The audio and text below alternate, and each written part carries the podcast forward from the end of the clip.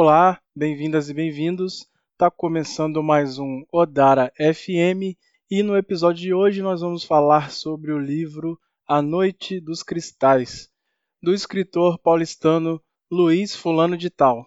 Então vem comigo depois da vinheta.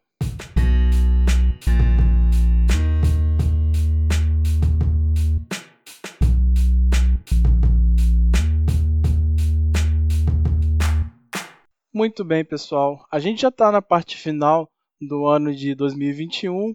Estamos já final de setembro, indo para outubro. Daqui a alguns meses, né, a gente começa a falar aí do Dia da Consciência Negra, conforme vai chegando mais próximo do 20 de novembro. É, eu acompanho bastante o que os canais de mídia, é, páginas de Instagram e de outras redes sociais nessa época do ano, né, em que esse tema racial vem à tona, com mais força, geralmente. E eu vejo que nos canais que não são canais de, de pessoas negras, a mídia mais geral, né, os canais de notícias e tudo mais, é, eles costumam falar muito sobre a resistência negra, né, é, mas falam muito sobre, principalmente sobre Palmares, Zumbi, é o que a gente mais escuta quando se fala da, da resistência, né, à escravidão. Mas uma coisa que eu tenho notado é que se comenta pouco é, sobre outros movimentos de resistência escrava. Um desses movimentos que se comenta pouco e, e, que é mais recente do que a história de Palmares é o da Revolta dos Malês. Esse ano, esse evento foi comentado, sim, numa novela da Globo que se chama Nos Tempos do Imperador.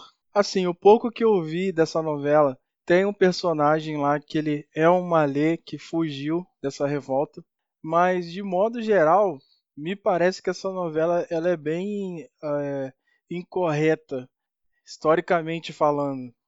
Né? Esse malê namora uma mulher branca na novela e isso não vou fazer juízo de valor aqui, até porque é uma peça de ficção, mas isso muito provavelmente não aconteceria na vida real né? Por N motivos, tinha legislação que proibia o casamento racial.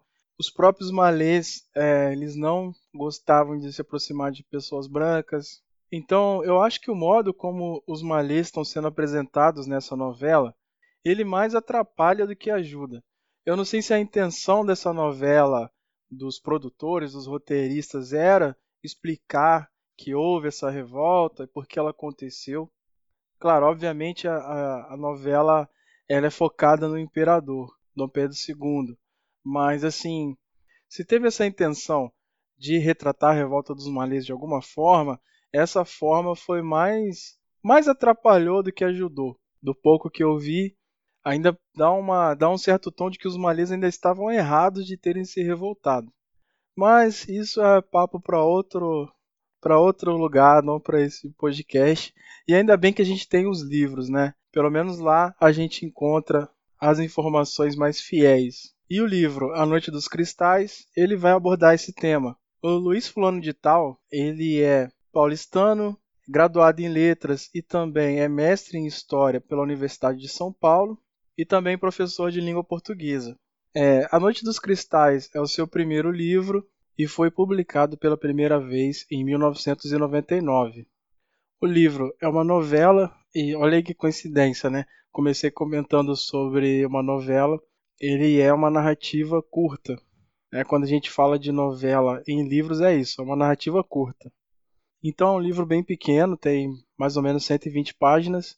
É uma ficção, mas é uma ficção histórica. Ela é baseada em fatos reais. Então ela vai falar da história de um rapaz, eu não vou explicar muito essa parte para não dar spoiler, que ele vai acabar tendo acesso de alguma forma a um manuscrito de um ex-escravizado que era filho de um malê e que era criança quando ocorreu a revolta dos malês e essa revolta também acabou trazendo consequências para a vida dele. Então ele vai narrar como isso tudo ocorreu. Então é meio que uma história dentro da outra. A história desse menino que era filho de Malê e também a história desse rapaz que vai encontrar as cartas desse menino chamado Gonçalo. Pois bem, A revolta dos malês propriamente dita, o conflito, ele foi curto, durou apenas uma madrugada. Né? Rapidamente os malês foram derrotados nesse conflito. Mas apesar disso, ele foi uma revolta muito marcante pelo nível de organização que ele teve, também porque os malês eram escravos que geralmente ficavam na área urbana do Brasil, então eles eram escravos urbanos, não ficavam em fazendas, em engenhos. A maioria ficavam nas capitais. Então uma revolta em ambiente urbano era muito mais difícil de acontecer, porque é mais difícil de fugir, né? Caso caso a revolta não seja bem sucedida. E dentro da, da área urbana também é mais difícil você agir, né, sorrateiramente, sem que ninguém veja, sem que ninguém dedure a sua ação. Então, só o fato dessa revolta ter acontecido já é uma coisa muito marcante. Os malês eram escravizados muçulmanos, uma boa parte deles sabia ler e escrever, mas claro, não o português sabia o árabe. Então, imagina, num Brasil colonial, com a maioria da população analfabeta, até mesmo as pessoas das classes mais altas, existia um grupo de escravizados que eram letrados. E além disso, eles escreviam num idioma que era incompreensível para a maior parte da população. E outra coisa que também diferenciava os malês dos outros escravizados do Brasil é que geralmente eles eram africanos, ou seja, eles não eram filhos de escravos brasileiros, eles não nasceram no Brasil. É, eles eram trazidos mesmo da África então eles eram pessoas que sabiam a sua origem, eles sabiam de quais países eles vieram. E além disso, muitos deles eram militares em África. Então eles já tinham uma noção muito clara de estratégia militar. Então a história do Luiz Fulano de Tal, ela vai detalhar todos esses pormenores. Fora que tem uma trama muito interessante, apesar do tamanho do livro, ele consegue condensar muita informação, tanto sobre a revolta propriamente dita do conflito, tanto sobre como era a vida na Bahia naquele período. A revolta aconteceu em Salvador, então ele vai detalhar minúcias de como era o dia a dia das crianças naquela época, como que eram as escolas, como eram como era organizado mais ou menos o trabalho dos escravizados urbanos, também dos pretos livres que naquela época já existiam. É, a revolta se passou em 1835, ou seja, já, estava, já estávamos há algumas décadas do fim da escravidão no Brasil. Então, legalmente, já existiam alguns meios de, de se comprar a liberdade. Né? O escravizado poderia comprar a sua própria liberdade. Não eram todos que conseguiam, obviamente, mas haviam sim um certo número de negros livres naquela época.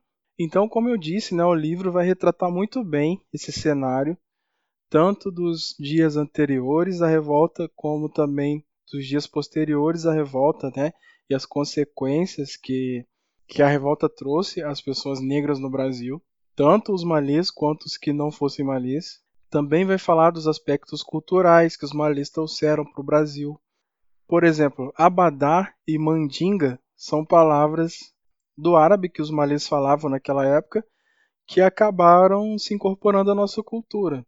E também o autor vai misturar personagens reais com personagens ficcionais. E ele cria uma trama muito boa. Assim, quando eu penso nesse livro, eu acho que facilmente ele poderia ser adaptado para uma série ou uma minissérie, porque ele contextualiza muito bem ele é bem fiel aos fatos históricos, inclusive o Luiz disponibiliza no livro uma lista de indicações de livros que falam sobre esse assunto, livros que provavelmente ele utilizou para poder construir essa história. Então, se você quiser conhecer mais sobre a história dos malês e ainda por cima ter um, um bom livro de ação, né, de ficção, tudo isso sem precisar de ler um calhamaço de 500, 600 páginas, como são alguns livros sobre a revolta dos malês. A Noite dos Cristais é mais que recomendado. E eu ainda daria uma última recomendação. Se você pretende viajar para Salvador nos próximos dias, nos próximos meses, enfim, dá uma lida nesse livro e também pesquise sobre a revolta dos malês, porque muitos dos locais onde a revolta ocorreu existem até hoje e você vai acabar conhecendo ao vivo e vai ter uma percepção muito mais enriquecedora desse evento que foi tão importante na história preta do Brasil. Então aqui a gente encerra mais um episódio. Lembrando que nós estamos no Instagram, no odara.fm. Segue a gente lá para saber das novidades. Muito obrigado por ficar comigo até aqui e até a próxima. Tchau, tchau.